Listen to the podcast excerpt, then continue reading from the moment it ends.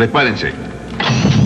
La Ruta del Geek es un programa improvisado y grabado durante el tráfico mañanero.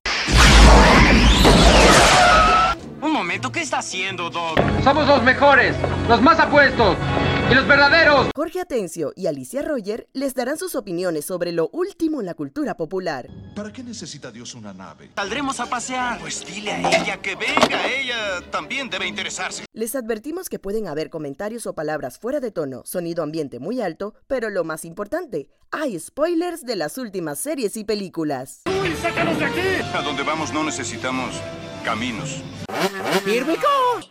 Hello, Hello, ¿cómo están? Bienvenidos una vez más al Auto de la Ruta del Geek. Les saluda Jorge y, Alicia. y bueno, eh, antes que todo, al, al final de este podcast le vamos a poner nuestros audios de los videos que tenemos. Pues, y también, por favor, recuerden pasar a nuestro YouTube. Tenemos nuestras impresiones de WandaVision, tenemos nuestras impresiones, eh, de el trailer de Justice, Zack Snyder, Justice League, mejor conocida como el Snyder Cut. Y bueno, empezando con noticias, eh, vamos a hablar un poquito de las noticias que han pasado esta semana.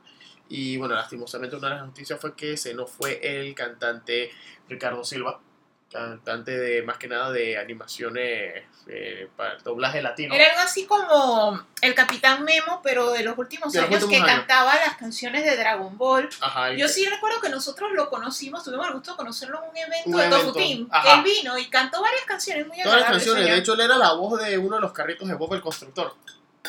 Ah, ok, pero es que voz del constructor ya no era de mi época. Ya no era de tu época. Eh, bueno, y eso pasó eh, reciente. Entre otras cosas también que han salido es que el- se anunció, ya hay un, pues, salió el primer teaser de Sonic 2, que tiene al final... Que viene con Tails. que eso ya sabíamos. Ajá. Eh, que el teaser ya mencionaron que hay una fecha de estreno que sería ya para abril del 2022. Esto. Y también que hay, también viene una nueva versión del Mago 2. ¿Por qué? Porque sí, una nueva versión del Mago de Oz eh, de New Line Cinema con la dirección de Nicole Cassell, directora de episodios de Watchmen y Westworld. Y ella dijo O que sea será- que van a ser Dewis otra vez. Ojalá que no. Ojalá que no. The Wiz, pero sin Michael Jackson. Ojalá que no. Eh, también esto, Marvel Con anunció. Mahershala Ali como el mago de Oz. O el espantapájaros. Es que no da risa. El espantapájaros era el que daba risa. Yo pensé que el león era el que daba risa. No, pero es que todos ellos son como felices. O sea, tienen su tragedia, pues, pero son como happy, pues. Ok, está bien. Buen punto. Eh, también se anunció que Marvel está desarrollando una nueva serie animada para niños basada en el cómic de Moon Girl y Devil Dinosaur.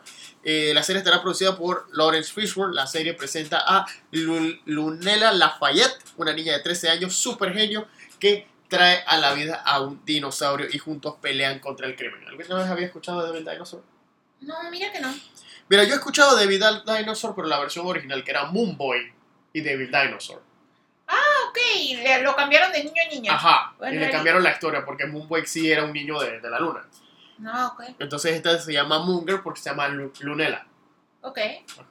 Pero entonces esta sí sería, esta sí sería estos proyectos Marvel ya para más, más infantiles.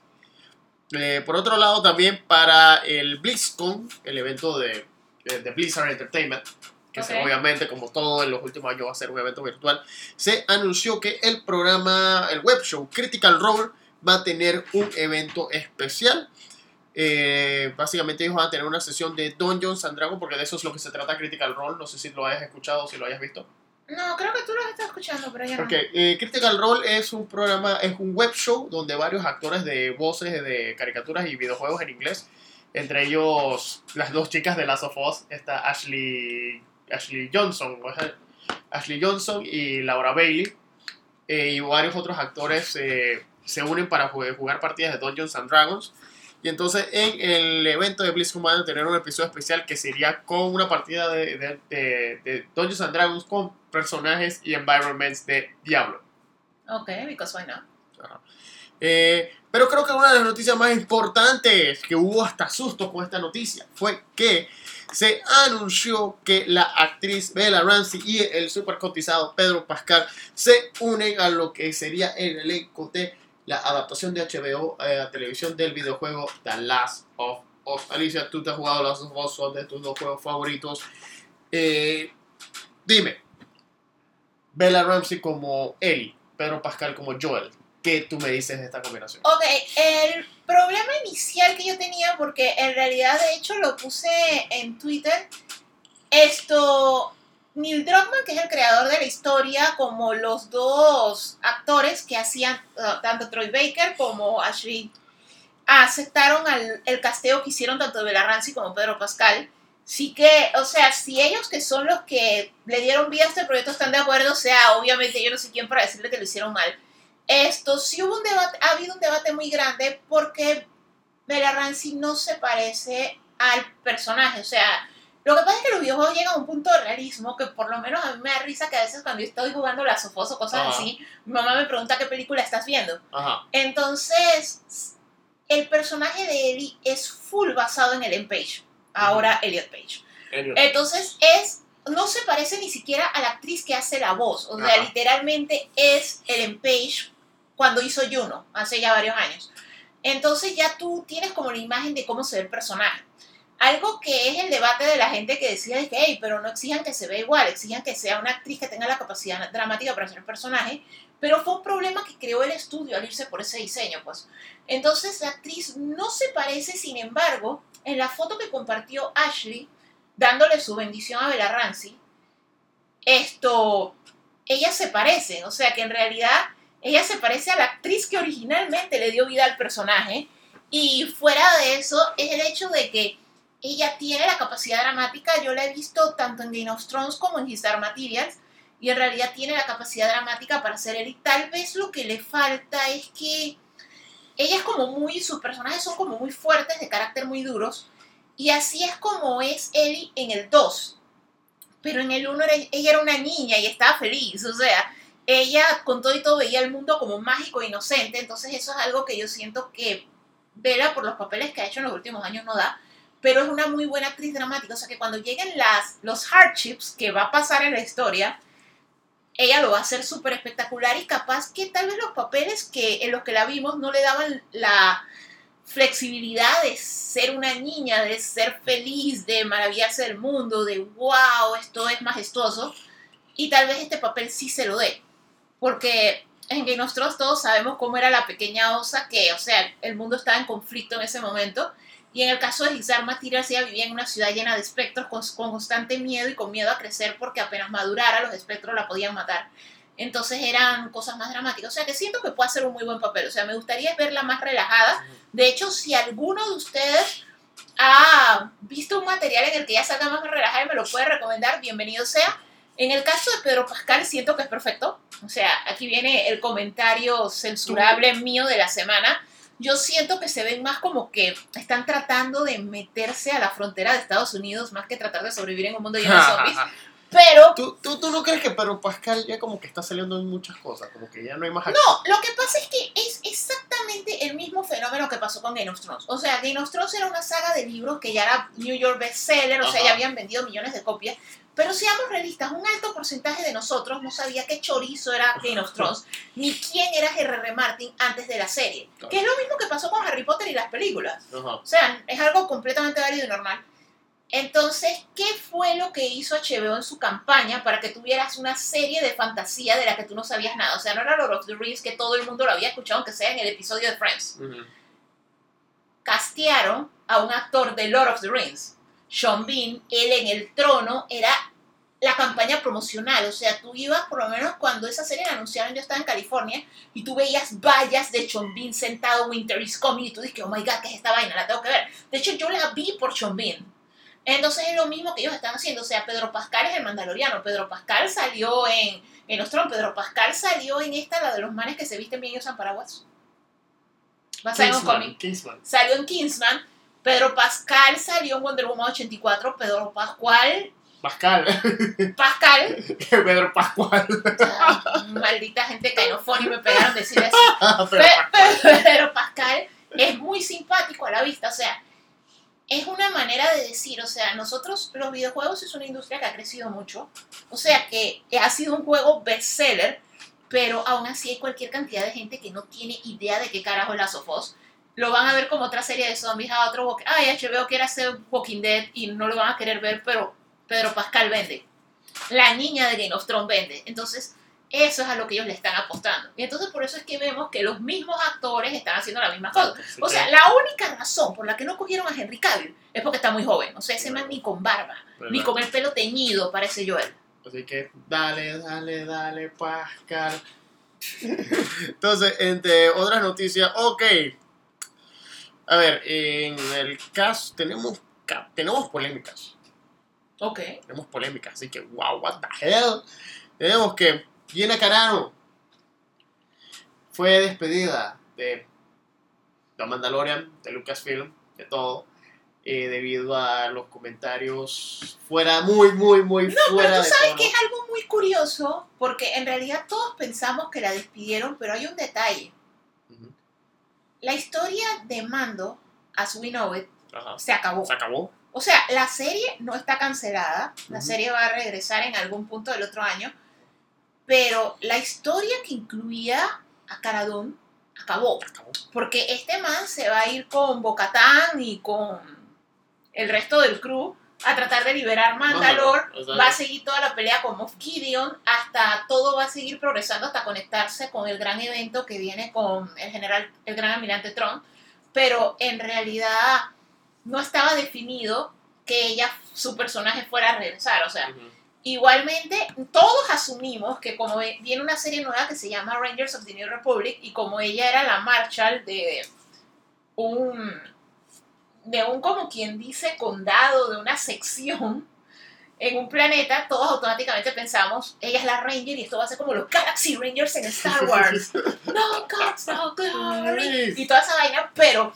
probablemente la serie se trata de el chinito, de Filoni y de otra mano. O sea, en realidad no se sabe de qué se va a tratar. Y en realidad, de hecho, hay muchos personajes en esa época. Están los Dameron. Ajá. O sea, la Alianza Rebelde tiene muchas personas. Está el sheriff este, el de Timothy Olyphant. O sea, en realidad la serie no se sabía que se trataba de ella. O sea, lo que dijo Disney no fue como que se despidió, sino nosotros ya no estamos trabajando con ella y no tenemos plan de seguir trabajando con ella. Curiosamente, vamos a volver a trabajar con ella. curiosamente, curiosamente, ella ya anunció que ella está trabajando en una nueva película producida por ella, producida por la página de noticias Daily Wire, que puede que compartan o no compartan los puntos de vista Es de que, ella. es que lo que pasa es que esto ha creado un gran debate en internet y realmente te pone a pensar porque la situación está. Esto, ok, tú como estudio no quieres asociarte con ella después de lo que ella dijo. Lo que pasa es que ella es muy extrema derecha. Ajá. Entonces, ella estaba en contra de cosas como para ella el coronavirus era un hoax, no uses mascarillas y cosas. Esto, ella estaba a favor de los que hicieron el riot del 6 de enero. Y entonces ella, su último comentario fue, los que no estamos a favor del gobierno actual nos están tratando como trataron los nazis a los judíos en Alemania. Esto, el problema es que primero que todas las condiciones no son iguales. O sea, en realidad el holocausto fue algo mucho más horrible que sencillamente el hecho de que lo que está pasando para la gente que tiene la postura de ella, honestamente, no, no es comparable. Esto, y ella ya venía haciendo comentarios negativos sobre varios temas. El problema, que es el debate que hay ahorita mismo fuerte, es, tú puedes separar a la obra de la vida personal del artista, y es algo que no es la primera vez que se cuestiona. O sea, cuando el, el man que se vestía de Teletubby hizo lo que hizo y lo despidieron, la gente se preguntó por eso. Cuando Pee Wee Herman fue a una sala de cine e hizo lo que hizo, la gente también se preguntó, o sea, en verdad ya debo eliminar a Pee Wee si el que lo hizo fue el man, no Pee Wee. Pero es algo que, Y- al final de cuentas, o sea, si es alguien que hace ciertas cosas, tú como estudio, o inclusive los otros actores, es lo que pasa con Casey Affleck. O sea, Casey Affleck tuvo un caso similar a lo de Johnny Depp, que él está catalogado que él es un women beater, o sea, él ha maltratado mujeres. Entonces, de hecho, cuando él fue nominado al Oscar, la gente estaba brava, porque decía, ¿cómo le das un Oscar a este hombre que hizo y que deshizo? O sea, al final de cuentas, si Charles Manson hubiera dirigido la mejor película de todos los tiempos. ¿tú la verías? O intentarías borrar la existencia, que es lo que han estado haciendo. Está, está- está complicado, ¿no? complicado, porque ¿qué tal si me muestras un footage de esa película?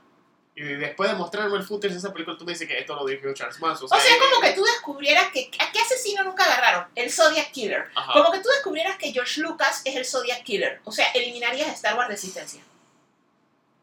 sea, es que es complicado. Es complicado, que entonces hay mucha gente que sí está a favor de déjenla trabajar, separen el personaje de Cara Dune, separen su papel como actriz de su vida personal, pero es algo que está, aplica a la vida de uno, o sea, Dios te libre que tú te metas en el Ku Klux Klan si tu trabajo te, te, te saca, o sea, hay cosas con las que nadie se quiere asociar. Exacto, y eso va de la mano con la siguiente nota, que Joss Whedon.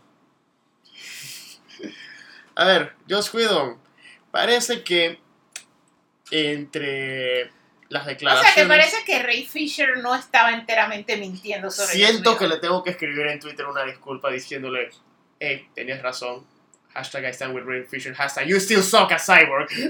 o sea, eres un pésimo Cyborg, pero en pero realidad Joss Whedon tiene, problemas. tiene problemas. O sea, lo que yo siento es que Joss Whedon es, no sé si han visto The Office, es como trabaja con Michael Scott. Michael Scott, exacto. O sea, o sea hace comentarios misóginos. Y no, y no solo como, o sea, no solo No, y despectivos, porque cuando ya salió la, la artista que era Cordelia, tanto Buffy como Ángel, eh, esto, las cosas que ella dice, o sea, todos sabemos que hubo una temporada de Ángel en la que ella estaba embarazada, que, porque de hecho se salía en el behind the scenes, o sea, ellos te dijeron cómo lo grabaron, de hecho hay una escena en la que el personaje se cae y en un cómo se filmó te muestran que el piso tenía un hueco porque ella estaba embarazada. Entonces el asunto es que él se burlaba de ella por eso. O sea, el le decía, es completamente y, y, le decía, me estás dañando la serie, me estás dañando la serie.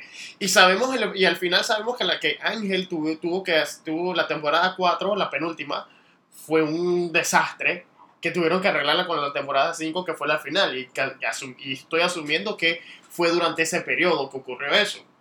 Porque casualmente la trama de esa temporada es que Cordelia está embarazada. Pero sí, o sea, eh, es bastante...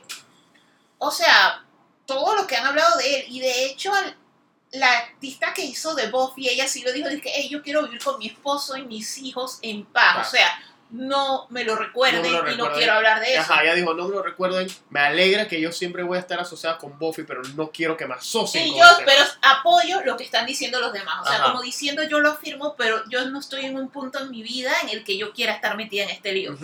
Y entonces, y por ahí mismo, y que resulta que la razón por la que salió esto es porque Carisma Carpenter fue una de las personas a las que se le, se le interrogó durante la investigación que solicitó Ray Fisher sobre el comportamiento de Joss Whedon durante la afirmación de la Liga de la Justicia. O sea que en realidad, sí es horrible. O sea, es brillante, es, es, un brillante, brillante, pero es imposible trabajar con él. Es imposible trabajar con él. Entonces también recuerda un, un, una declaración que dijo Paul Bettany en una entrevista, que como Joss Whedon estaba dirigiendo Avengers y Avengers Age of Ultron, que cuando nació, o sea, crea a Vision, él demandaba que, se le, que, que si Vision iba a nacer sin ropa, él, él, quería que Vision se le viera de todo en una película familiar. Hasta que le mandaron los bocetos y el tipo de que, ¿sabes que Ya no quiero que, sale, que se le vea nada. O sea, quería que fuera un Doctor Manhattan cualquiera. Ajá, él quería que Vision... Pero por lo menos Watchmen era R. Ajá, y él quería que Vision fuera el Doctor Vision Happen. O el Doctor Man Vision, no sé. la cosa es esta, que entonces, entonces después salió otra declaración de la actriz que hacía de eh, Don, confesando que ellos tenían un que como ella era menor de edad durante la filmación, ella sí tenía una cláusula en su contrato de que él no podía estar solo con ella. O sea, siempre tenía que haber alguien entre los dos. Lo cual ya de por sí justifica, o sea, que tenía reputación. O sea, era como si fuera un registered sex offender, que son los que les ponen esa regla. Y, no solo, y estos son los que es más reciente. Creo que ahora está saliendo más pesado porque el, todo el high profile que era Justice League todo el problema que pasó con las refilmaciones de Justice League, las, las, investigaciones que demandó Ray Fisher, porque parece que antes él ya había tenido este tipo de problemas, tanto con su esposa y creo que hasta con eh, Morena Baccarin, cuando estaban filmando Firefly, él había tenido problemas similares, pero entonces ahora como que eso se calmó, pero ahora explotó de nuevo por las investigaciones, que de hecho uno de los comentarios que tenemos en nuestra Instagram es ese, que por qué habían esperado hasta ahora, bueno, porque a lo mejor no sabían... No, pero es lo mismo que pasó con el primero, el que, el que finalmente hizo que se revelara que en Hollywood pasaba mucho eso. Este, el Harvey Weinstein. Harvey Weinstein, o sea, lo que pasa como, las, como ya varias personas han salido y han hablado, o sea, ya la gente aprendió, yo no me tengo que callar esto, o no es que mi carrera se va a morir por callar esto. O, yo mismo voy a morir porque se va a callar esto. Esto, lo que pasa es que en el caso de Ray Fisher, el problema que él tiene, que uno sí dice que por todo lo que él ha hecho se ha jodido la carrera, es que realmente no tenía una carrera, él es actor de teatro. Ajá. Entonces él no se creó una reputación en cine, En cine, antes exacto. de todo esto, que por eso es que no vemos un apoyo hacia él como se ve a John Boyega, porque John Boyega ya tiene toda una carrera, ha trabajado con cualquier cantidad de actores de alto nivel y actrices, en- y cualquier cantidad de estudios y directores, entonces mucha gente puede abogar, hey, yo estoy contigo, apoyo tus causas y yo voy a seguir trabajando contigo. En el caso de Ray Fisher, nadie ha trabajado con él, o sea, él es de Exacto, teatro. Él estaba empezando. Entonces, por eso es que no se ve el outburst de apoyo hacia él, Ajá. porque en realidad él estaba empezando. No, y, curioso, y que curiosamente hay gente que incluso que, que, que hay gente que sí lo estaba apoyando. El único problema que había con la gente que lo apoyaba era que por cuestiones de contratos de... De, de, de contratos de, ¿cómo se dice? Non, non, dis- Non-disclosure agreement de non-disclosure, eh, confidencialidad. ajá, los, los contratos de confidencialidad. En su momento Ray Fisher no podía realizar dar las pruebas porque había gente que lo apoyaba, pero pues... Ah, no, pero no me refiero a eso, sino me refiero al outburst de apoyo, decir de del mismo Hollywood como tal. Ajá. O sea, tú no lo ves, o sea, tú no ves un, em- un comunicado de, un, de estudios grandes o de directores grandes diciendo que, hey man, no te preocupes, yo te apoyo, yo voy a seguir trabajando contigo porque es que no tuvieron oportunidad de conocerlo. O sea, Exacto. en su primer big break de salir de teatro a cine, le pasa este chanchullo. pues. Exacto. Y en especial que fue una, una filmación totalmente caótica con todo lo que había pasado. Lo que pasa es que es complicado, porque lo que pasa es que los estudios tienen que aprender cocinar su producto, o sea, y a dejar de tratar de ver que "Ey, el patio del vecino está más verde. No, o sea, ve a tu ritmo y eventualmente tú Ajá. vas a llegar a tener tus propias cosas y tus propias películas millonarias. O sea, mira el que empezó, o sea, el que rompió la barrera del billón de dólares fue James Cameron y lo rompió con dos películas que eran IPs originales. O sea, bueno, uno es basado en un barco que se hundió, que todo el mundo lo sabe, pero el asunto es que era su versión de la historia. Exactamente. Y con dos películas que eran IP originales, él fue el primero a romper la barrera. O sea, que tú no es que necesitas correr y copiar al otro para romper esa barrera. O sea, el primer man que la rompió, la rompió con dos películas originales. O sea, ese es mi punto. Que eso es lo que a la gente se le está olvidando. O sea, Hollywood ya es un... Todo el mundo quiere tener MCU, todo el mundo quiere tener secuelas, Sí, todo el mundo quiere tener multiverso, pero en realidad las dos películas que por muchos años fueron las más exitosas de todos los tiempos, No no, tenían nada que ver con eso. tenían nada, no, eran originales. Hablando de adaptaciones, y todavía seguimos con adaptaciones porque mira que eh, ya hay tres actores. Ah, para la, la película de de Borderlands. Borderlands, ya tenemos tres. Ya tenemos a Kevin Hart, ya tenemos a Jamie Lee Curtis y ya tenemos a Jack Black para la adaptación de la película de, del videojuego Borderlands. Promete, o Promete, sea, y mire, lo curioso es que me llama la atención el que la está dirigiendo. Es Eli Roth. Yo no sabía que es Eli Roth, que, que Eli Roth es el que está dirigiendo esto. promete. Promete, de verdad que es promete. muy bueno. Es muy bueno, pues tremísimo. Para los que no saben, Eli Roth fue el que nos trajo Hostal. Así Es que muy bueno, es muy más bueno. que nada en horror y gore, que esto Ujú. es como un sush para él. Ajá, no, sí. Este, este, este, este- esta es la clásica, esta es la, la, la película de alto presupuesto que le toca al director. Pero bueno, James Wan nos sorprendió con su Aquaman. Sí, exactamente. Y él era otro que él era más horror que nada. Ajá. Esto, a ver qué más. Tenemos también parte del elenco de lo que será la nueva serie del mundo de Game of Thrones. Eh, tenemos eh, Steve Toussaint como Lord Velaryon, Eve Best como la princesa Rhaenys Velaryon, que es la prima de Viserys Targaryen. Paddy Considine, como, eh, que será interpretado por Paddy Considine. Rhys Ifans, que lo vimos como Lagarto de Amazing Spider-Man, como Otto Hightower. Y Soyona Mizuno como Misaria, la aliada de Daemon Targaryen, que será interpretado por Matt Smith en lo que es la Casa del Dragón, House of the Dragon. Alicia, dime, House of the Dragon, ¿qué te parece este elenco que se ha ido formando? El elenco se ve bastante bueno, pero a diferencia de todo, el problema es que como estas ya son precuelas de Game of Thrones, o sea, son en la época en la que no era que solo había tres dragones, sino Ajá. varios, o sea, el, el presupuesto tiene que ser bastante grande porque la clave no solo va a ser las actuaciones, va a ser qué tan realistas sean los efectos especiales. Exactamente. Y bueno, vamos a ver cómo se cocina eso. Por otro lado, tenemos que el director de Godzilla vs. King Kong, Adam Wingard, ya tiene su próximo proyecto. Y adivina qué es. ¿Qué es? Es la secuela de Face Off. ¿Te acuerdas esa película de, John Travolta y Nicolas Cage? Que lo- era un policía y un mafioso que, Que se, se cambiaban los rostros y terminaban viviendo la vida del otro. Ajá, muy buena película. Muy buena película, un clásico del cine. Ey, finalmente, después de que 30 años, 20, 20 No, años. esa película no es tan vieja. Puede que tenga como 20 y algo, años. pero... Esa película es como en los 94, 95, por ejemplo. Finalmente vamos a tener una secuela de Face Off. Que Y, nadie ese- pidió. y es secuela, no es reboot, no es nada, es secuela. ¿Cómo la- Secuelitis. En especial porque uno de esos dos, uno de esos dos personajes está muerto. Pero por eso secuelitis. Le pusieron la cara y otra vuelta a otro, a otro más, más loco. Dios mío, ¿hasta cuándo con la nostalgia?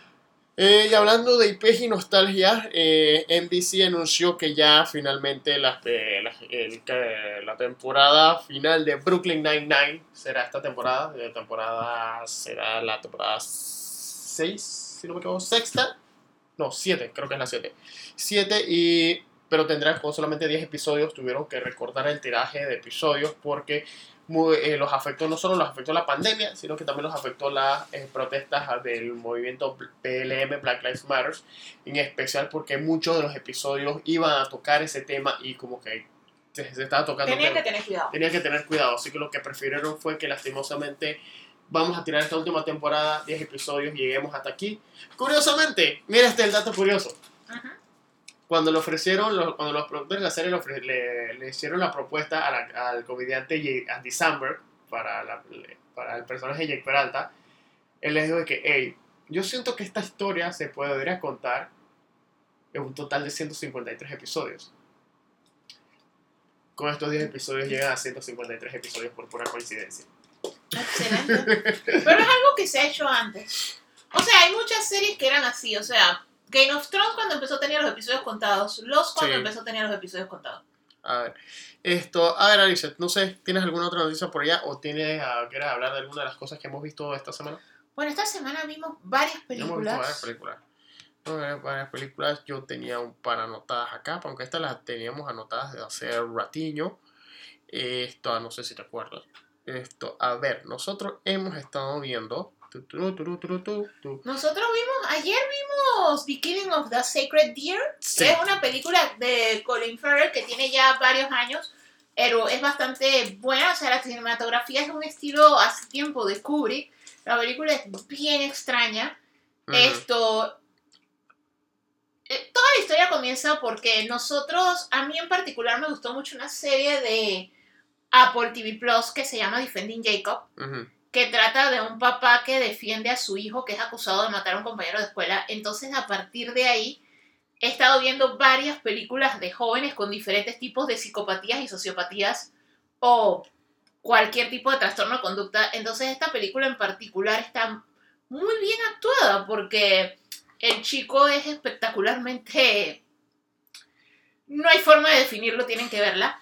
Esto es un chico que él tiene problemas psicológicos y entonces en vez de ir a un terapeuta lo que busca es al cardiólogo que atendía a su papá que murió en una operación de corazón abierto. Entonces, debido a que el papá murió, él como busca al doctor como una figura paterna, se une a su familia y comienzan a pasar una serie de eventos. No les puedo mencionar más porque les estaría spoileando, pero la película es por demás excelente. Esto, adicionalmente a esa, Vimos Music, dirigida y escrita por la cantante Sia. Una experiencia bien surrealista, bien llena de color y al mismo tiempo tragedia. Bueno, no tragedia, pero. Es como si Sia hubiera escrito Baby Driver. O sea, Ajá. es una chica autista especial. Esto que ella vive el mundo a través de música. O sea, ella siempre está escuchando música como Baby. Entonces ella vive todos los días en base a su rutina, pero ella interpreta las situaciones del mundo a través de la música y ella en su mente ve las cosas como estos, que estas grandes coreografías de baile espectaculares dignas de Broadway. Entonces ahí es donde la película destaca más y entre en medio del elenco tiene al actor que fue Aaron Burr en Hamilton, que de hecho la película empieza un poco floja hasta la primera vez que él canta y ya tú te quedas y dices ah, ya sé por qué la estoy viendo. Eh, la vimos más que nada porque fue nominada al Globo de Oro y de esa categoría de musical y comedia era la única que nos faltaba. Ujú. Entonces le, le teníamos fe de que la película fuera, o sea, tiene como tres o cuatro números musicales que son una cosa espectacular. Esto, la actuación de la chica especial está muy bien hecha y la actuación de...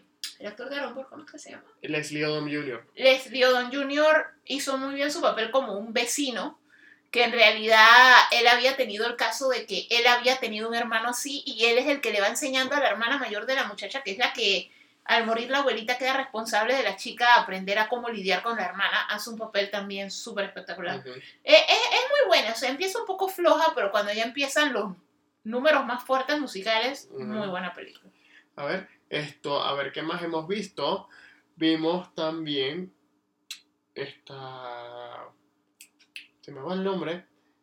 Bueno, estamos viendo The Lobster, pero aparte de Lobster vimos también... Estamos viendo The Lobster, pero no podemos emitir comentarios porque, Porque no, no la terminamos de ver. Lo que pasa es que también hemos estado maratoneando The Office, porque aunque no lo crean, no la habíamos No visto. Aunque bueno, me sorprendió también que hay gente que no la había visto. Eh, hay gente que simplemente no, no supera el personaje de Michael Scott o no supera el humor de The Office, pero eh, den, los que quieren, denle la oportunidad, pero tienen que llegar al episodio 3. A partir del episodio 3 es que ya la serie eh, ya arranca, qué es lo que quiere, las, las, las historias que quiere realmente contar. Ah, y también nos vimos durante la semana Le temes a la oscuridad. Ah, sí, esa, esa era La miniserie de Le temes a la oscuridad Ma- ok. de CBS. Para los que no saben o quieren recordarlo, el tema de la oscuridad era esta, histori- esta serie de Nickelodeon de estos chicos que se reunían en un bosque a contar historias de terror. Ellos eran conocidos como la Sociedad de la Medianoche y entonces siempre eh, sometían a la aprobación de la Sociedad Medianoche este, historias de terror.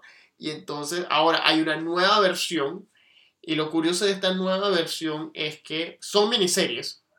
Eh, esta semana se estrena la segunda miniserie en la que varias, en que es, la sociedad de la medianoche existe, son unos nuevos chicos contando historias de terror, pero lo que la gracia con esta versión es que, que ya tocan las líneas como de la dimensión desconocida, porque muchas de las cosas que ellos cuentan se manifiestan en el, en el mundo real y se poco a poco se van como que poniendo las cosas más, más turbias.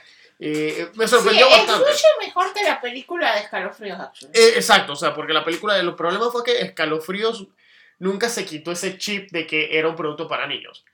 Pero aquí sí se nota que en el caso... de- Lo que pasa es que ese siempre ha sido como que el fuerte entre Nickelodeon y, y Fox, Fox Kids slash Disney. Que Nickelodeon sí, sí trata a sus personajes, sí los, sí los, sí los admite. O sea, estos son, estos son niños casi adolescentes, los voy a tratar como casi adolescentes. O eh, adolescentes, preteens. Y por eso es que sí, Nickelodeon siempre ha, to- ha tocado como que siem- sie- siempre se ha pasado de ciertos boundaries. No, y no solo de ahora, sino desde siempre. Sí. Desde la primera Le temas de la oscuridad o las aventuras de Pete y Pete que te lo ponías desde un punto de vista de un adolescente. O sea, sí. Esto, pero sí, re- totalmente recomendable la nueva Le temes a la oscuridad. Me, me, me encantó. Eh, entonces, nosotros vimos unas películas. ¿No te acuerdas de lo que vimos la semana pasada? Yo lo tenía anotado. Déjame tratar de acordarme. Lo que pasa es que, disculpen, lo que pasa es que en la semana estuve con un dolor de cabeza hostil Sí, que todavía está disque. al- O sea, el sol de hoy no sabemos a qué se debe. Entonces, por consiguiente, he estado un poquito. Oh, sí, las películas. nominaciones de los Globos de Oro. Vimos las era. nominaciones de los Globos de era, Oro. las nominaciones de los Globos de Oro. Y, ey, estoy más impresionado por la categoría de televisión, mira. La categoría de televisión tiene bastante material en especial de Mandalorian. Eh, ah, y había, esta noticia se me escapó. Se me escapó esta noticia, mira. Mejor que todavía no habíamos terminado de grabar. Mira lo que se me había escapado.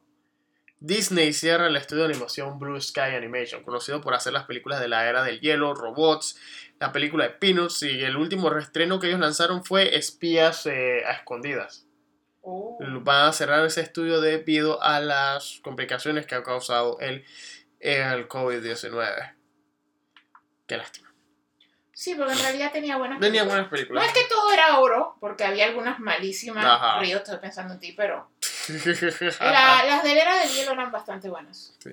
Así que, bueno, no sé, creo que con esto terminamos esta parte, ¿verdad? Sí, para la próxima semana vamos a tener algunas películas más porque hemos estado haciendo catch up de películas que no habíamos visto. Pero, ah, otra cosa. eh, salieron, están las fotos de los actores Adam Ray y Kevin Mackley como Vince McMahon y Macho Man Randy Savage para la serie de John Rock, que es el pasado de Dwayne Johnson, la serie que hace autobiográfica. Estoy impresionado por el casting. Ok. ¿Viste las fotos? De, de, de, de John Rock, las fotos de Adam Ray como Vince McMahon y, que, Kevin Mackley como Macho Man Randy Savage. Macho Man les quedó parecido. Macho Man le quedó bastante parecido, estoy impresionado con ese casting. Eh, quiero ver el por lo menos el piloto de esa serie. Me llama la atención, con todo de que sí, como tú habías mencionado anteriormente, es similar a Diario de una joven presidenta. Pero me, a- a- aparte de que es La Roca, sí me llama un poquito la atención. Pero bueno, creo que con esto cerramos ya.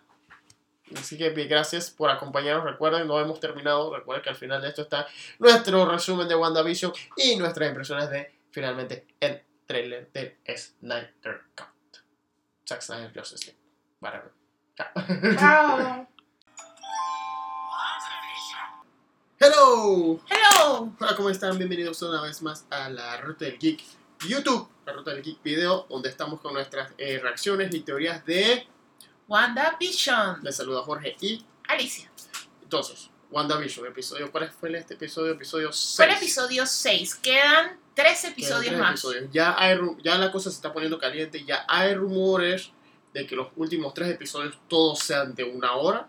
Esto se debe más que nada que Kevin Feige inicialmente comentó en algunas entrevistas de que la duración de la serie iba a ser de 6 horas y si sumamos la duración de los episodios a la fecha, solo han consumido 3. Exacto. Pero esto no necesariamente significa que los próximos episodios cada uno sea de una hora, pueden ser de duraciones variadas, digamos, que dejan más para el último Exacto, capítulo. por- eh, contando créditos y es el último capítulo, porque conociendo a Marvel, el último capítulo. Es de- donde va a salir todo y puede que tenga escenas Escena post crédito para conectarse con Spider-Man. cuidado que alguno de estos episodios también no se descarta que, eh, que tenga alguna escena postcrédito. Así que eh, muchas veces ni siquiera es que vaya a durar la hora completa o los 50 minutos, sino que a lo mejor contando créditos y escenas postcréditos llega a No, durar. pero ese igual largo. sería mucho más largo de lo que han estado durando. Los Ah. episodios oscilan entre los 30 minutos. Algo que hemos notado es que los episodios, desde que estamos en un mix del sitcom, con lo que está ocurriendo en Sor y la realidad fuera del domo de Wanda, ah, bueno, fuera del hexágono, esto, lo que hemos observado es que los episodios se hacen más largos. Esto probablemente se debe a que están tratando de conservar los 22 minutos del sitcom. Ajá. Es decir, que de lo que nos muestran de los antics de Wanda y familia dentro de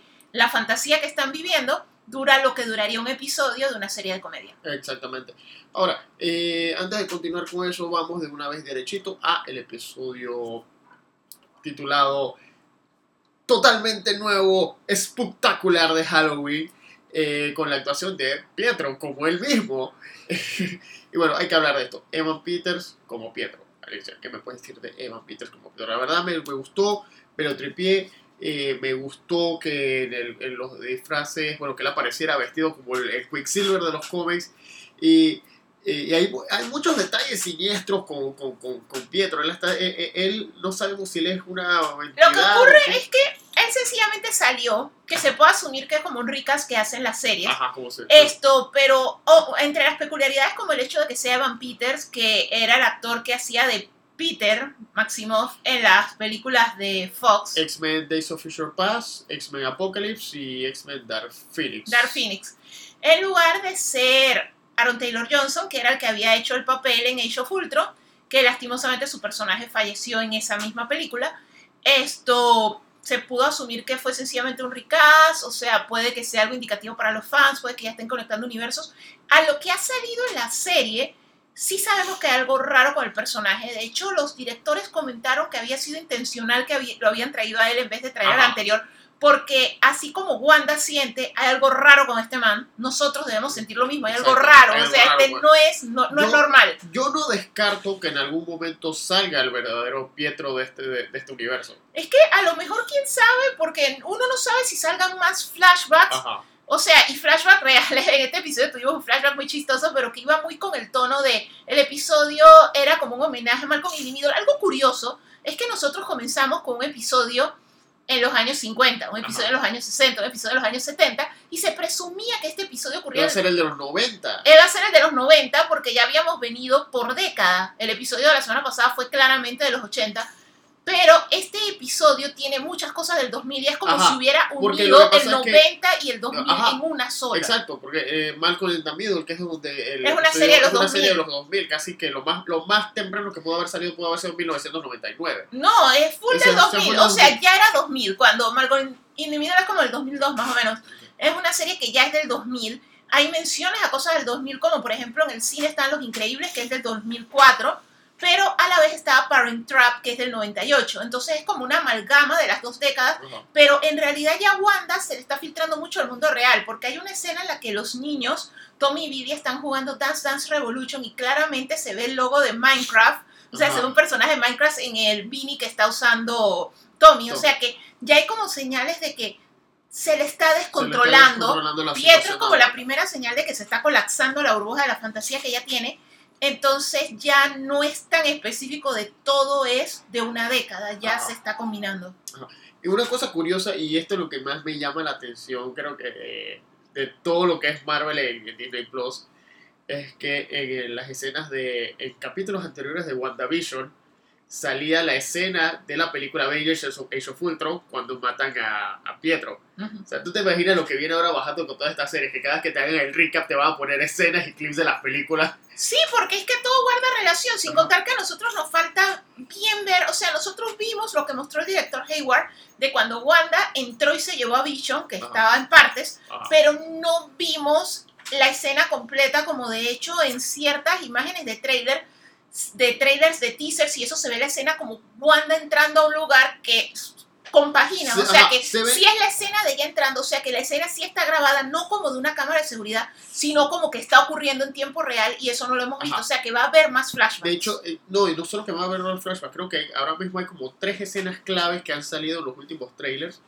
que no han salido todavía, que son escenas que han pasado así como flashazos sin diálogo, que es eh, la escena casualmente la que mencionas de Wanda entrando a una facilidad del gobierno, porque los, asumimos que es una facilidad del gobierno posiblemente del sur por la forma en la que están diseñadas las paredes. No, es que se parece Hay- muchísimo a lo que vimos en el video que mostró Hayward. Hay una escena en la que ella como que enfrentándose a la gema de la mente y que todo se pone como dorado. Y hay otra escena en la que en la onda expansiva como que no sabemos si va en No, yo siento que esa es la escena de cuando ella se toma el pueblo. O sea, ellos sí va a haber un episodio. Sería bien chistoso que a lo Netflix fuera el octavo episodio, octavo el penúltimo, episodio, siempre porque ya como Netflix. cliché de Netflix que siempre el flashback o el episodio que explica cosas. O sea, tú ya quieres ir al final, pero el episodio que te va a explicar es el anterior al final. Ajá. Entonces sería muy chistoso que hicieran eso, pero sí viene un episodio en el que ellos van a contar cómo empezó todo, muy probablemente para presentarnos si en verdad sí hubo un ente externo convenciendo a Wanda de hacer lo que hizo. Porque ella ahorita mismo está como confundida, o sea, ella no recuerda cosas. Hay que recordar que de los cómics en los que está basado la historia de WandaVision, cómics como House of M, cómics como Avengers Disassemble, Wanda no recuerda todo lo que hace. O sea, Exacto. Wanda es como si su subconsciente, o sea, ella como a manera de protegerse se desdobla, como ella está tratando de engañarse a sí misma. Hay que recordar un detalle importante. Wanda no está haciendo esto para engañar a Vision.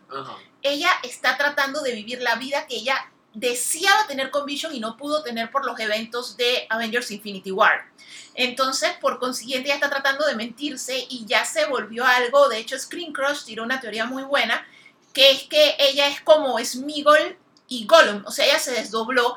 Y hay una que es la que salió en el episodio pasado Ajá. con el el dron. con el dron que está completamente cuerda, consciente de lo que está pasando y diciendo, hey, este es mi lugar, aquí yo estoy viviendo la vida que yo quiero con mi familia, no se metan conmigo o la van a pagar. Y está la Wanda de, yo no sé cómo llegué aquí. Yo no Ajá, sé yo qué no está controlo pasando, esto, no sé bicho. cómo pasó. Yo no controlo. O sea, hay como dos Wandas. Ajá. Y eso también es un detalle importante a recordar porque es algo que viene del material original. O sea, Wanda no recuerda todo. Wanda no siempre está como on board con todo lo que está haciendo y siempre deja como un loophole, o sea, como algo para que alguien se dé cuenta. O sea, lo que está pasando con Vision, que Vision está despertando gente y que está consciente, es algo que Wolverine hacía en House of M. O sea, Wolverine estaba consciente de, espérate, esto no es real. Yo tengo lo que siempre quise, recordemos.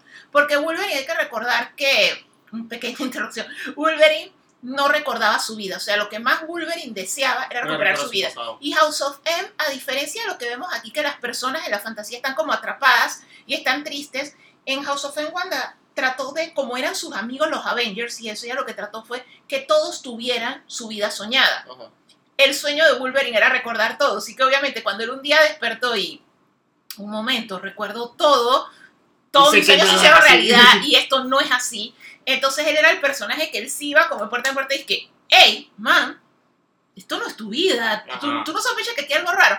Entonces en este caso es Vision, o sea, Vision está notando desde el episodio 1. Lo que pasa es que Wanda tenía mayor control en el episodio 1 y cuando Vision sospechó la primera vez, ella lo rebutió que ni nos dimos cuenta. Ajá. Después, cuando Vision se volvió a dar cuenta de que había cosas pasando como en el episodio 3, se nota que ella, el corte. El corte. O sea, las cosas están No, comenzando se- a se- notar se más nota brujas tanto- y ya no lo puede y se cortar. nota tanto el corte que hasta Darcy lo vio. Darcy Sí. nota los cortes en el mundo real. O sea, ya se está empezando a notar más que ella está perdiendo el control sobre Vision y Vision a su vez con un toque hace de, hey, recuerda tu vida. Ajá. Y entonces eso es muy similar al material fuente. Ahora la pregunta es si Vision con ese toque, o sea, no, no con el toque de fantasía, no, no siguiendo el guion de Wanda, si él tocara a Wanda para despertarla, ¿qué pasaría? O sea, es algo que sería interesante Sería interesante verlo, tomando en consideración que ahora el. O sea, ya entrando ya. Si no lo advertimos antes, ahora sí lo vamos a advertir. Vamos a hablar de spoilers en, en la misma escena final de Wanda. Cuando ella expande el, el Hex, que lo hace más grande, va absorbiendo más. no- o sea, no sabemos hasta dónde llega, pero tomando más cues visuales de, de, de House of M, cuando el Hex convierte a las personas ahora, que al ejército los convierte en payasos, Sí, lo convierte como en un, en un circo, carnaval. en un carnaval. Eh, si se dan cuenta, el, el efecto de pixeles se parece al efecto de House of M cuando ella cambiaba las Sí, cosas. es que- los- les es que lo- los pedazos Es, de es una mezcla de eso con cómo se veía el snap y Ajá, eso se debe a que los poderes de ella son derivados de las gemas. Exacto. Y se Eh, parece ajá, muchísimo. Y re- recuerden que los poderes de ella, y con ella, con ella exper- eh, Pietro experimentó Hydra con la gema que ellos tenían. Ellos tenían el staff con la gema del- de, la mente. De la que, mente. que es la que tiene Loki. Ahora, qué curioso. Lo, eh, lo que hay que explicar es Que por, por qué eso es que honestamente yo no descarto de- que esta serie se conecte con Loki casualmente Ajá. por eso, porque Loki era el que tenía esa gema, los poderes de Wanda se derivan de esa gema y Loki Pero- le viene una serie este año, o sea, en realidad no, Pero o sea, la él pudiera tengo- aparecer. la pregunta que yo tengo es por qué, si estamos hablando mucho de la gema de la mente, los poderes de Wanda, obviamente tiene que ser rojos por el personaje del cómic se llama la bruja escarlata. Pero los poderes de Wanda son como los de la gema de la... Era la gema de la realidad, la de la letra. No, lo, el lo, lo que pasa es que ella es como una amalgama de todas, porque Ajá. ella rebobina el tiempo. O sea, ella, ella está manipulando la realidad. O sea, ella está ahorita mismo como cuando Thanos tenía el guantelete. O sea, ella está manipulando la realidad, que es la gema de la realidad. Está controlando a la gente, que es la gema de la mente. Ajá. Está rebobinando el tiempo o acelerándolo. Y los hijos heredaron esos mismos poderes, porque uno de los hijos corre muy rápido Ajá. y el otro es telequinético, que tiene que ver con la mente. O sea que al final de cuentas todo está saliendo de las gemas. Muy probablemente al final de esto vuelvan a, resurjan en nuestro universo las Ajá. gemas que fueron destruidas. O sea, tal vez las gemas siempre tienen que existir. Era como lo, lo que decía The Ancient One. O sea, el universo está como tratando de volver al equilibrio y las está regenerando tal vez a través de Wanda. Ajá. Esto, un detalle importante, volviendo a lo del Pietro de Van Peters, es que él está consciente de lo que está pasando. O sea, Exacto. los comentarios que le hace, él sabe que Vision está muerto. Él sabe que Sabe no que sé, él sabe que la cara que él tiene no es la cara que él tenía. Él llama a los sobrinos engendros del demonio, que también es algo porque en el cómic la primera vez, o sea, Wanda se enamora y se casa con Vision en el cómic también, que es un sintesoide, o sea, él es artificial. Él no puede tener hijos No por medios tener- naturales. La primera vez que Wanda tiene los hijos es con fragmentos del arma de Mephisto, que por eso escuchan tantas teorías de que puede que sea el Big Bang. De hecho, Ajá. es un candidato fuerte para hacerlo. O sea, la única razón por la que se niega que lo sea, no es solo porque ya salió antes en las películas de Ghost Rider con Nicolas Cage, sino es el hecho de que la figura es muy, así como Demoníacas. demoníacas, satánicas. satánicas o muy por esa línea, eh, eso está baneado, censurado en China. Ajá. Y China es el segundo mercado más sea, grande del, es- del- es- cine en general. O sea, es un estudio que se ha hecho como que un arma de do- que, que- que Disney tiene que saber jugarla. O sea, Disney no puede correr el riesgo de que las películas no sean vistas en China, porque pero es, esto es una de dinero. streaming. Es mucho dinero. Esto es una plataforma de streaming, pero es algo que ellos, por ejemplo, si ellos lo llegaran a sacar, porque, o sea, no es descartable aún, o sea, no se sabe qué está pasando, no puede reproducirse en China. O sea, obviamente China aún no tiene Disney Plus, y de aquí a que Disney Plus entre a China, va a estar Mandalorian, quién sabe si ya Mandalorian tenga hasta, ya tiene dos temporadas, quién Ajá. sabe si de aquí a allá ya tenga la tercera, o ya haya salido por lo menos el libro Boba Fett. de aquí a allá ya va a haber más series de Marvel, o sea que uno puede decir que ah, no van a dar WandaVision, pero dan todo lo demás, o sea, no pasa nada, No pasa nada. perfectamente normal, pero el asunto es que se piensa que tal vez Disney tenga cuidado con eso y se vaya con otras opciones. Ajá, De hecho, no, en este o hagan lo de Thor, o que hagan lo de Thor. que simplemente Sí, ser un es este personaje, pero no es el diablo no es como los cómics. es un Es extraterrestre. un extraterrestre con poderes parecidos. Exacto. Que fue lo que hicieron con los asgardianos porque ellos no pueden meter nada así como religioso, Divino, místico, religioso, divino. satánico. Entonces ellos lo que hacen es, no, pero es que ellos no son mitología ni nada, son aliens de un planeta aliens, que se llama Asgard. Ajá. Entonces puede que lo hagan por esa línea. Otros fuertes candidatos de villanos, o sea, el director Hayward, a medida que pasan más episodios, mm, peor se Pero, ve. O sea, definitivamente bueno hecho- no es, pero hay un detalle importante que él lo menciona en este episodio. O sea, él no se fue en el snap y Ajá. regresó en el blip. O sea, él vivió los cinco años. Nosotros hemos visto parte de esos cinco años en Avengers Endgame, pero lo vimos de la perspectiva de los Avengers. Al igual que en Spider-Man. No, no hemos visto mucho desde la perspectiva de la persona normal o una persona que, o sea, soy un ser humano, pero estoy en esta organización del gobierno que estamos haciendo cosas para protegernos de amenazas que vengan del espacio.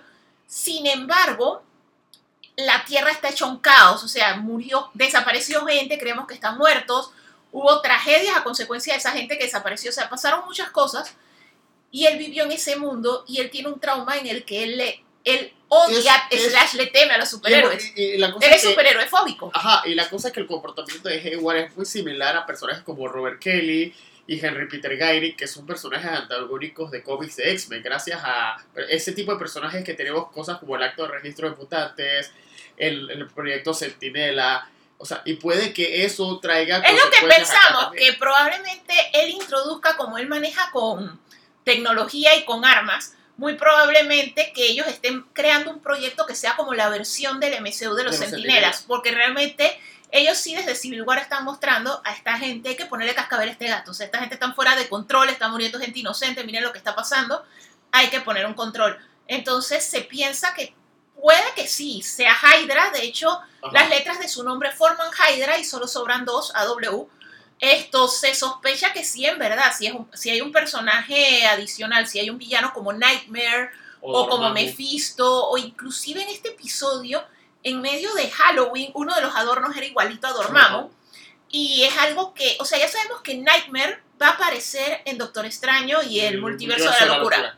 Y a la vez, Dormammu ya salió en la primera Doctor Strange, Ajá. pero él hizo como este deal en el loop en el que Estaba ha- atorado en el tiempo. O sea, tienen, es un villano que por falta de mejor término tienen que arreglar. De la misma manera que ellos tienen que, que van a arreglar al mandarín en la película de Shang-Chi. Y es por, ya que Dormammu, la película de Doctor Strange, simplemente nos dijeron, él es el malo, él, Él el viene, malo. pero en realidad, Pero eh, en viene- realidad el verdadero malo fue el personaje de Max Mikkelsen Este, poseído por él. Caecilius. Ajá, Caecilius fue el villano, o sea, en realidad Dormammu era como un It's coming, It's it's coming. coming, Era- it's coming. como Y al final, este ma- exacto, Era como Galactus en la en la segunda película de los Cuatro Fantásticos. Fantásticos que nos decía, es viene, viene, viene. Ellos pelearon más contra Doctor Doom y contra Silver Surfer y cuando Galactus era una nube. que inclusive no se descarta que están hablando mucho de el ingeniero astrofísico que va a aparecer y todo el mundo piensa que puede que sea Rick Richards ahora que sí se O hay gente que definió. piensa que es que es ahora Doctor que sí claramente dijeron guy, o sea, es un hombre, Un hombre. porque en el episodio pasado en inglés no se usa no se usa género para decir astrofísico, pero en español sí, en otros idiomas, alemán y eso sí. Entonces, viendo los subtítulos se había dicho, ah, no, es una muchacha, pero ya se definió que sí, va a ser un chico. Entonces se piensa que puede ser Rick Richards, pero podría ser Doctor Doom porque él también tiene en los cómics, por lo menos en Conexiones Children's Crusade, él tiene conexión muy grande con Wanda. O sea, de hecho, él fue como el puppet master de muchas historias, incluyendo House of M. Ajá, Entonces también sería algo muy interesante que pudiera ser un joven Víctor exacto. O sea, pre todo lo que le pasó. O sea, en realidad no se sabe, está abierta a muchas posibilidades. Obviamente, como los actores mencionaron que el cambio iba a ser algo grande, algo nivel Luke Skywalker, y en realidad no fue lo que dijo Es Elizabeth Olsen. si es. No, es que a lo que yo me refiero es que Elizabeth Olsen no dijo eso. El periodista que la entrevistó le dijo, ella le dijo, viene un cambio grande que no se ha liqueado. O sea, a la serie se le han filtrado cosas, se filtraron escenas, ya se sabía que venía Van Peters y cosas así. Lo que ella dijo es, me sorprende que hay un cambio grande, un cambio que cambia cosas, un cambio mind blowing, que no se ha liqueado a lo que el periodista le dijo. Algo como cuando Luke Skywalker salió en Mandalorian, a lo que ella le dijo, sí, algo, pare- algo así, más o menos, pero no fueron sus palabras. Pero el asunto es que ese cambio, en realidad, aún no lo hemos visto. No. Pero puede ser como decimos, o sea, podría ser el actor que hayan casteado como Rick Richard, que no se sabe que sea la sorpresa, que sería como el anuncio mundial de eso. Podría ser el actor casteado como Doctor Doom, que tampoco se sabe nada de eso aún. Puede ser la aparición de Doctor Strange, que aunque es un given, porque esta serie se va a conectar con la película nueva de Doctor Strange y Wanda va a salir en ella, pero no se sabe, o sea, es una opción. Hay hasta personas hablando de Magneto. De hecho, alguien hizo un video utilizando a James Bond como Magneto y mucha gente está de que puede ser Magneto. El problema que tiene Magneto, que es algo que se ha discutido y muchas personas tirando teorías, hemos estado analizando, es que en el MCU Wanda no ha tenido una conexión emocional. O sea, en teoría la persona que va a aparecer debe tener una conexión. O que es alguien que va a ayudar a Mónica y al team de ellos a tratar de ayudar a Wanda y parar lo que está pasando. Alguien como Doctor Strange. O tiene que ser alguien que tenga una conexión con Wanda que la pueda sacudir. Y la Wanda y Pietro del MCU no han tenido ningún tipo de relación con Magneto. O sea que para Wanda es, ¿y este loco quién es? Entonces, esa es la razón por la que se descarta un poco que fuese un Magneto. De momento, porque todo puede ir cambiando.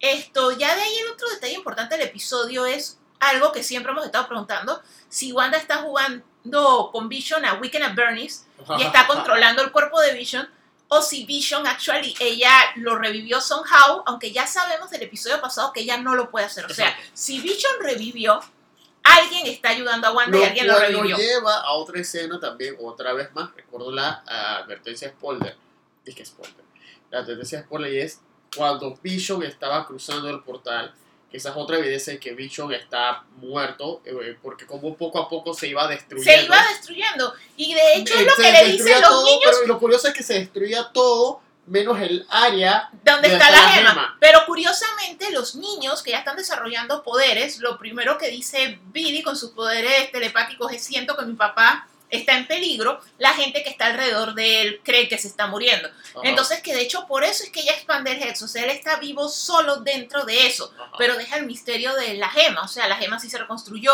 la gema es de otra dimensión, o sea, el poder ella de Wanda trajo la del O es que ella multiverso. simplemente está cubriendo el área que a ella le duele ver, que es el área que le arrancó Thanos. No, yo no creo. Yo creo que él está vivo dentro de la ilusión que ella está haciendo. Ok. Y en realidad lo de la gema sí todavía no, no sé realmente por qué no se destruyó. Pero el asunto es que él solo está vivo en el domo. O sea, Ajá. for now. Igualmente no sabemos cuál es el caso de los niños, pero ya a los niños les hace la misma advertencia. O sea, la calle Ellis, que se llama como el presidente en el 3. mundo de el MCU y de en algunos momentos de Marvel, que su personaje es basado en el escritor Warren Ellis. La cosa es que ellos, ella le dice no pases de esta calle porque el domo llegaba hasta ahí. O sea, y de hecho el poder, algo que explican también este episodio es que los personajes están vivos cerca de ella. O sea, ella no tiene el poder para mantener vivo a todo el pueblo porque, ey, o sea, está control sobre las acciones de todos, pero si están bien lejos de ella, quedan como en animación suspendida. Esto, ella sí advierte, no se va, no crucen esta línea, o sea que no sabemos si los niños sobreviven afuera del domo. Ajá. Exacto. Así que no sé qué quieras, si quieres agregar algo más, porque eh, está, eh, Yo, yo creo que cubrimos gran parte, o sea, la expansión del domo es algo muy importante y crítico que vamos a ver en el próximo Ajá. episodio. Una de las cosas que morimos por ver el viernes es cómo quedó Darcy, si Sí, quedó como una está broke viva. girl. Si es que está vivo, porque creo que la hayan matado. O sea, eh, la misma actriz lo dijo. Esto, Marvel tiene más planes con ella de lo que todavía no puede hablar. No va a salir en Thor, pero sí va a seguir saliendo. O sea, pero no sabemos en qué. Ajá. Pero el asunto es que va a ser interesante ver cuál va a ser su, o sea, cómo se adapta Ajá. al tiempo Oh, y otra donde cosa que Wanda no hemos el dicho, otra cosa que se nos estaba escapando, ahora mismo hablando de gente fuera del domo. Foto. Ah, ok. Y en este episodio también se mostró finalmente que Mónica Rambo sí hay algo extraño por ella por haber pasado por el domo dos veces, o sea, pasó de entrada y pasó de salida. Entonces ella, así como, o sea, los reportes de ella ya habíamos visto que ya no sale radiografías, no salen CAT, no sale nada. Aparte de eso, eh, la sangre de ella sí está mostrando que hay cambios. Lo que no sabemos es si, ella es como, si ella es como Wanda, Wanda y Pietro, ya tenían algo latente que el poder de la gema cuando el varón Stroker experimentó con ellos le afectó. Toca ver si es el mismo caso con Mónica, o sea que ella ya tenía algo y esto se lo triggerió. Porque si eso afecta a cualquiera que atraviese y salga del domo, vamos a tener. ¿Cuál era la población de Westview? Bueno, esa es la cantidad nueva Ajá. de mutantes que va a haber en el MCU. Exacto. A menos que sea que, Que realmente ya tenía otra algo. cosa, recuerda que Mónica Rambo, cuando ella fue Photon slash Captain Marvel, ella tenía su propio cómic. Ajá. Estamos como que extra, o sea, nuestras ansiedades y nuestras ganas de que el universo Marvel en el cine se expanda, eh, nos, nos está como que sesgando a que queremos que sea Reed Richards, queremos que sea Doctor Doom y no se y estamos hasta descartando la posibilidad de que sea algún personaje secundario del cómic de ella. Es que yo siento que van a pasar cosas, o sea, quedan tres episodios. En los tres episodios que quedan, WandaVision no solamente está seteando lo que va a pasar en Spider-Man y lo que va a pasar en Doctor Strange, Ajá. También está seteando lo que va a pasar en Captain Marvel 2, porque tenemos, o sea, tenemos como los pathways, los caminos de Ajá. dos personajes. Tenemos el camino de Mónica Rambo, que ella va a seguir yéndose hacia Captain Marvel, y tenemos por otro lado a Wanda, que está yéndose hacia Doctor Strange. Y no sabemos, de hecho, el agente Jimmy Woo, o sea, si él lo trajeron de vuelta, muy probablemente es también que él va a aparecer en otra cosa. O sea que esto va a ser como el punto del cual van a seguir lanzando cosas y probablemente pase algo que se conecte con Falcon y Winter Exacto, Soldier. que Que casualmente es lo que viene inmediatamente Bien, después. inmediatamente, pues, o sea, tenemos una semana de descanso de Marvel, viene Falcon en Winter Soldier, eh, que mostraron un tráiler es- espectacular en el Super Bowl, porque no solo vimos al Falcon volando, vimos que una de las locaciones va a ser la isla Madripoor, que, que esa es otra conexión con los X-Men, porque usualmente está involucrada en historias de Wolverine en los cómics. También está el hecho de que eh, a- no solo va a salir Baron Simo y que va a salir el US Agent, también tenemos que hay un grupo de vigilantes enmascarados que se llaman los Flag Smashers, que son como eh, villanos de, un villano de Cap. O sea, hay bastantes cosas dentro de Falcon y Winter Soldier que ya con el trailer del Super Bowl es súper espectacular y sin duda no va a dejar ningún tipo de duda con- y demostrar una vez más que Marvel, Marvel, Marvel conoce entretenimiento.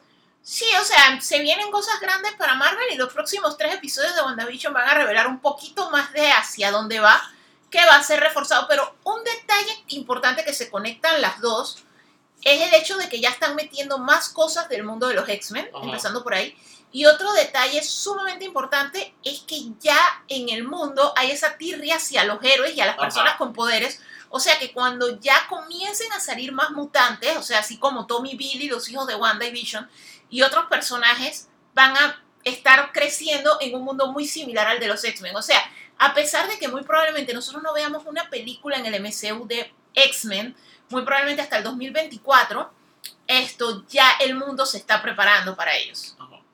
Así que, sin nada más que agregar, eh, estamos, los dejamos hasta la próxima semana con nuestro próximo WandaVision Report. Hay que poner el nombre a estos títulos. Sí, hay que ponerle nombre a esta sección, pero nos vemos en una Report. semana con más teorías y resumen de WandaVision. Hasta pronto. Chao.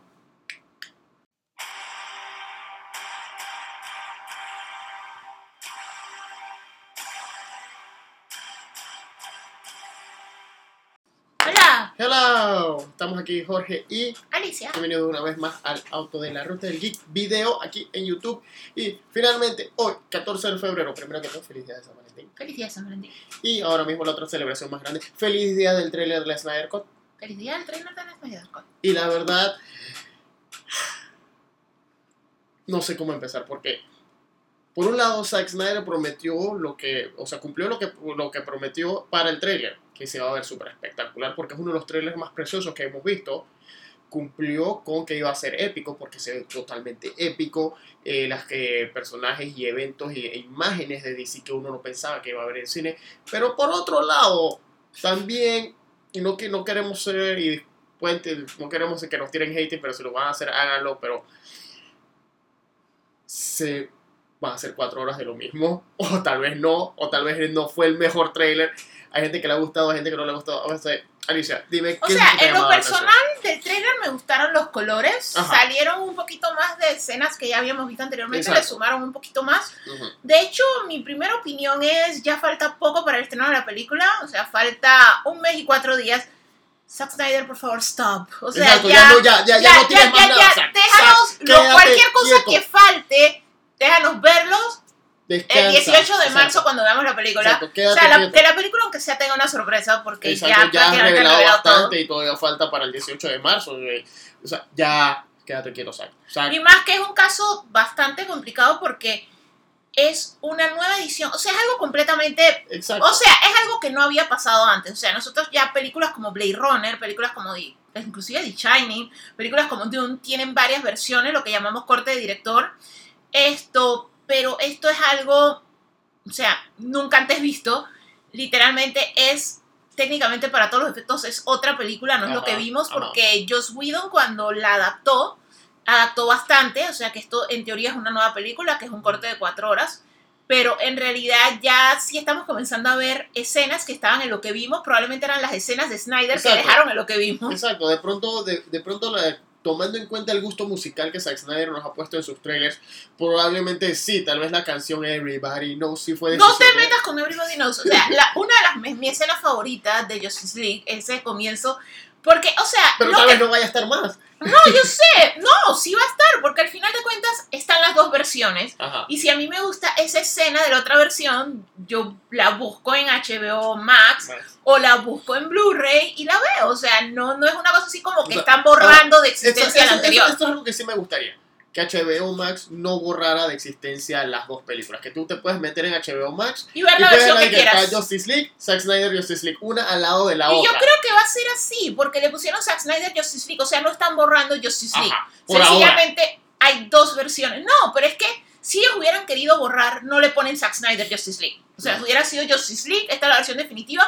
Hubieran hecho lo que hizo George Lucas con sus 10.000 versiones de la trilogía original de Star Wars. que sencillamente es, ahora la tiré en 4K, sí que más clunky, pero es la misma película y te hago muy difícil conseguir las versiones anteriores. No, esta claramente está identificada, es la versión de Zack Snyder, tú todavía puedes ver la versión teatrical, fue en otros medios, o sea, Ajá. no es que los están borrando. Igual. Pero el asunto es que el Everybody Knows, el, la- el inicio de la película con Mundo sin Superman, yo siempre lo he dicho que es bastante brillante, es una escena muy fuerte. Mi único problema con esa escena inicialmente, desde la primera vez que vi Justice League, es que no fue ganado. O sea, Superman estuvo activo que un par de meses. o sea, ¿cómo así que ahora el mundo se va al traste porque él no está así? En realidad, él nunca estuvo, o sea, acaba de salir de la nada, o sea, no, makes no sense. Pero fuera de eso, la escena estaba muy bien hecha. Ahora vamos a ver qué fondo musical le ponen porque la banda sonora cambia por completo, porque ahora sí vamos a escuchar la verdadera banda sonora que Zack Snyder iba a usar para su película con Junkie Ajá. que tenemos altas expectativas porque en realidad Junkie XL hace muy buen trabajo en bandas trabajo. sonoras. Esto, hay escenas nuevas que ya sabíamos que veníamos por- porque Zack Snyder las ha estado revelando en su Twitter, en sus cuentas de redes sociales, en eventos y eso, como la escena de Barry rescatando a Pero, Iris, no, esta vez la vemos un poco esa escena vemos un poquito más de detalle esta vuelta. Pero- Detalle, un detalle interesante es la tonalidad de color. La tonalidad de color es sumamente brillante. O sea, es como si toda la película lo hubieran grabado a la hora dorada. O sea, ese Ajá. punto del amanecer, el atardecer, sobre todo el atardecer cuando todo se ve dorado, porque en realidad en el amanecer se ve en una tonalidad como azul. Pero esa luz bonita que hace que todo se vea perfecto, es como si la película entera hubiera sido filmada ahí. O sea, se ve espectacular. Exacto. Mi único issue con eso es el hecho de que la película sea en IMAX Ajá. y Que eso que la eso- tenga que ver exacto. en televisión, que no Exacto, es IMAX. porque ese y es el entonces ahí problema. ven los, los bordes negros, o sea, eso es annoying. O sea, si la voy a ver en mi casa, eso es súper sea, a, annoying. a- a Zack se le olvidó que esto iba a ir para televisión en algún momento porque entonces el trailer está en formato IMAX, pero porque está en formato IMAX entonces tenemos un aspect ratio todo extraño en el trailer en YouTube que veo en mi teléfono, que veo en mi tablet, que veo en mi televisión. Entonces ahora que resulta que la película que voy a ver en el servicio de streaming en mi teléfono, en mi tablet, en mi televisor, entonces va a tener ese aspect ratio todo raro, para que, que parece el aspect ratio de WandaVision, de los primeros episodios. Sí, pero WandaVision era como por un propósito de historia. O sea, yo comprendo. O sea, la película, verla en IMAX sería una experiencia espectacular. A lo mejor él está apuntando todavía que la película eventualmente vaya a cinemas. Ajá, que obviamente que- en los cines, eh, si vas en IMAX, se va a ver espectacular. Si no Ajá. vas en IMAX, Que- se corta, pues. ajá, pero que ver entonces- un cuadrado, eh, eh, eh, No, un poco molesto. Entonces, sin olvidar eso, que, o sea, él todavía, todavía sueña con que esta versión vaya a cine en algún momento, ya sea post pandemia o porque él le da por irse de gira por la película, whatever. Pero entonces, él está hablando de que primero vemos lo de la exploration. También antes de, eh, todavía para hace dos días o ayer, él estaba diciendo que la versión era tan larga que iba a tener un intermedio. pero la voy a ver en televisión, la voy a ver en film, en formato O sea, tengo en intermedio cada cuando yo quiera, o sea, necesito al baño pausa. Pero son, son consideraciones que son para que la película vaya al cine que, honestamente, si ojalá sea tan buena como todos esperamos y de ser así, sí eventualmente cuando las cosas estén más normales, está la opción de que vayan a cinemas. De Ajá. hecho, en los últimos años hasta se ha puesto de moda eso de poner clásicos del cine como The Shining ¿Qué es o Tiburón en cinema. O sea ¿Qué es que lo que estaban la gente los, lo iría a ver. ¿Qué es lo que han estado haciendo los autocines? Que estaban poniendo Exacto, que cuando empezaron a abrir los autocines ponían películas clásicas, o sea, no se descarta si la película es disque wow y una experiencia, obviamente, la diferencia es que como no es un estreno nuevo, porque ya habría salido en HBO Max, HBO Max viene a Latinoamérica en el mes de junio, Ajá. esto viene em, en una amalgama entre lo que nosotros conocemos, o sea, es el apli- la aplicación de HBO anterior que se llamaba Now, que no estuvo en Latinoamérica, la, la elevaron y la convirtieron en Max, pero acá teníamos Go, pero va a seguir el formato de Go en el hecho de que tú te puedes loguear con tu cuenta de suscripción, por lo menos lo tienes con tu compañía de cable, tú automáticamente tienes HBO Max. Entonces, en junio lo van a poder ver. Ellos obviamente van a encontrar maneras, ya sea que estén alquiler en Google o en Apple o algo, para que las personas acá en Latinoamérica, oficialmente sin VPN y todas estas cosas, la puedan ver el día ese. El asunto es cuando la vayan a dar a cine, mucha gente la vio. O sea, que va a ser como estos eventos especiales, como el aniversario de Doctor Who y eso, que no es que van a ser 10, 15 salas como hubiera sido hace cuatro años cuando estrenó la original, la versión original, sino que va a ser un evento especial en salas IMAX y probablemente va a ser una, dos salas por cine, dependiendo de cuántas salas IMAX tengan. O sea, no, no sería algo tan masivo, pero sí es algo que no se descarta, que es algo que debería haber, hacer Ahora- Tenet, porque Tenet también pasó ni- sin pena ni gloria. Ahora, volviendo a las cosas que vimos de- del tráiler, creo que una de las tomas que más me impresionó, que nunca pensé que íbamos a ver, que era lo que yo soñaba con ver cuando se anunció que venía Liga de la Justicia para el cine, justo cuando estaba el MCU en su apogeo, y que finalmente no solo, va- no solo vamos a ver a Darkseid, vamos a ver a Darkseid junto a The Sad, junto a la abuelita Bondad, eh, Granny Junto a Goodness, sus minions. ajá, junto a sus minions y su ejército de paradimios. Eh, algo que nunca pensé que iba a haber. Esto. O sea, este, tengo, tengo como muchas opiniones al respecto. Porque se está. Por lo menos el actor que hizo la captura de movimiento de Darkseid. El man está súper emocionado porque él, él hizo el movimiento y finalmente va a salir en pantalla. Pero al final de cuentas es. ¿Qué tan Darkseid, mi pregunta es, ¿Darkseid hablará? ¿Darkseid tendrá la presencia que, que, que tú Probablemente sí, o sea, pero ahorita mismo cuando eso salga vamos a tener el, el conflicto este de Darkseid versus Thanos, Ajá. porque al final de cuentas, por lo que se ha visto en los trailers, llegando la corte previo a Darkseid, todo eso de viene Darkseid con todos sus minions y eso, es muy similar a Thanos cuando llegó con toda su corte, Ajá. entonces, esa similitud va a pasar lo mismo que pasó con BBS versus Civil War. O sea, que es como... ¿A quién se le, está- se le estaba filtrando la información? Ajá. Que el otro hizo exactamente la misma película. cosas, o sea, y sabemos que en, este, que en estos casos no es que se haya eh, filtrado información, sino que lastimosamente las dos compañías de cómics, que son la fuente de inspiración, ya han estado en ese back and forth desde hace tiempo. Es que hasta en los cómics es así. De Ajá. hecho, de, de repente tú ves héroes y hay uno que machea al otro. O sea, es como decir Flash y Quicksilver, cosas así. Pero el hecho es que las historias, o sea, de hecho yo siento que va a tener una oportunidad más grande de sobresalir ahora que tanto Infinity War como Endgame son cosas del pasado. Ajá. O sea, ya ahorita estamos en WandaVision para el caso de Marvel.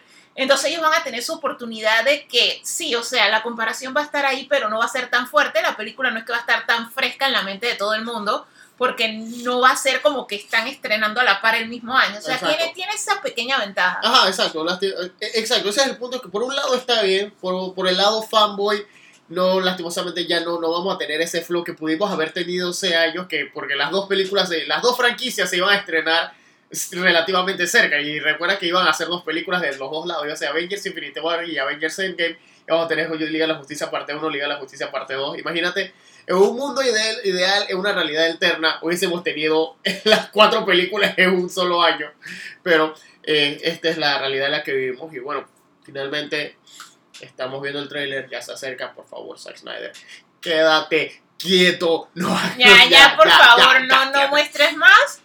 Y bueno, tocará esperar al 18 de marzo para verla, pero, o sea, cinematográficamente los colores ven espectaculares. espectacular. El O único sea- issue que tuve con eso, como les decía, es el aspect ratio. Esto, las, que- las escenas de ya el ensamblaje de la Liga de la Justicia O sea, versus con las escenas del Nightmare. El Exacto, Nightmare, es un poco- ese- el Nightmare regresa de BBS a esta película. Ajá, porque que es con todo ese que foreshadowing que tenía Batman Ajá, de es Something una- is Coming, ajá, que como es- que no se conectó bien. Porque eso, recuerda que, disculpa que te interrumpa, recuerda que esa es una trama que hay que completar. Porque eh, eh, recuerda que tú, durante, recordemos que durante todo Batman vs Superman, Batman, o Bruce Wayne tenía todas estas pesadillas raras. uno- O sea, porque todo era Darkseid is Coming, Darkseid Ajá. is Coming, y al final vino fue Steppenwolf y y, esto. y Cantin Flash, como le decían.